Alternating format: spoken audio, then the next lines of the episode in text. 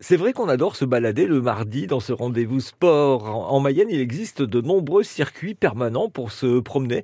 On repère euh, quelques bons spots. L'idée balade du jour, c'est avec Élise Courteil du service communication de Mayenne Tourisme. Alors aujourd'hui, je vous emmène à Moulet, à proximité de Mayenne, pour une Mhm. plongée à travers le temps.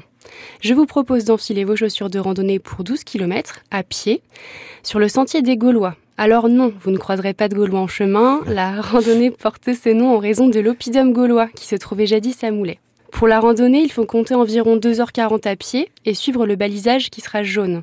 Le départ, il se fait au niveau du parking du terrain de foot de Moulet, puis vous rejoindrez le chemin du halage qui longe la rivière la Mayenne en contrebas. Si vous avez de la chance, vous apercevrez peut-être un héron ou un martin pêcheur, puisque c'est un espace qui est assez riche en termes de biodiversité. Ensuite, un petit chemin aménagé vous conduira au cœur de la campagne mayonnaise, que vous pourrez explorer pendant quelques kilomètres, avant de redescendre vers le chemin du halage, en passant cette fois-ci par Beau-Rivage. Après tous ces kilomètres parcourus, je vous suggère une petite pause qui sera bien méritée Mmh. au restaurant hôtel de Beau-Rivage, car le cadre y est vraiment très sympa. Il vous restera plus que quelques mètres le long de la Mayenne et euh, vous remonterez vers le point de départ. Et puis n'oubliez pas, pour vous promener de façon ludique, en famille ou entre amis, sur les chemins de la Mayenne, vous pouvez télécharger l'application Baludique. Elle est entièrement gratuite.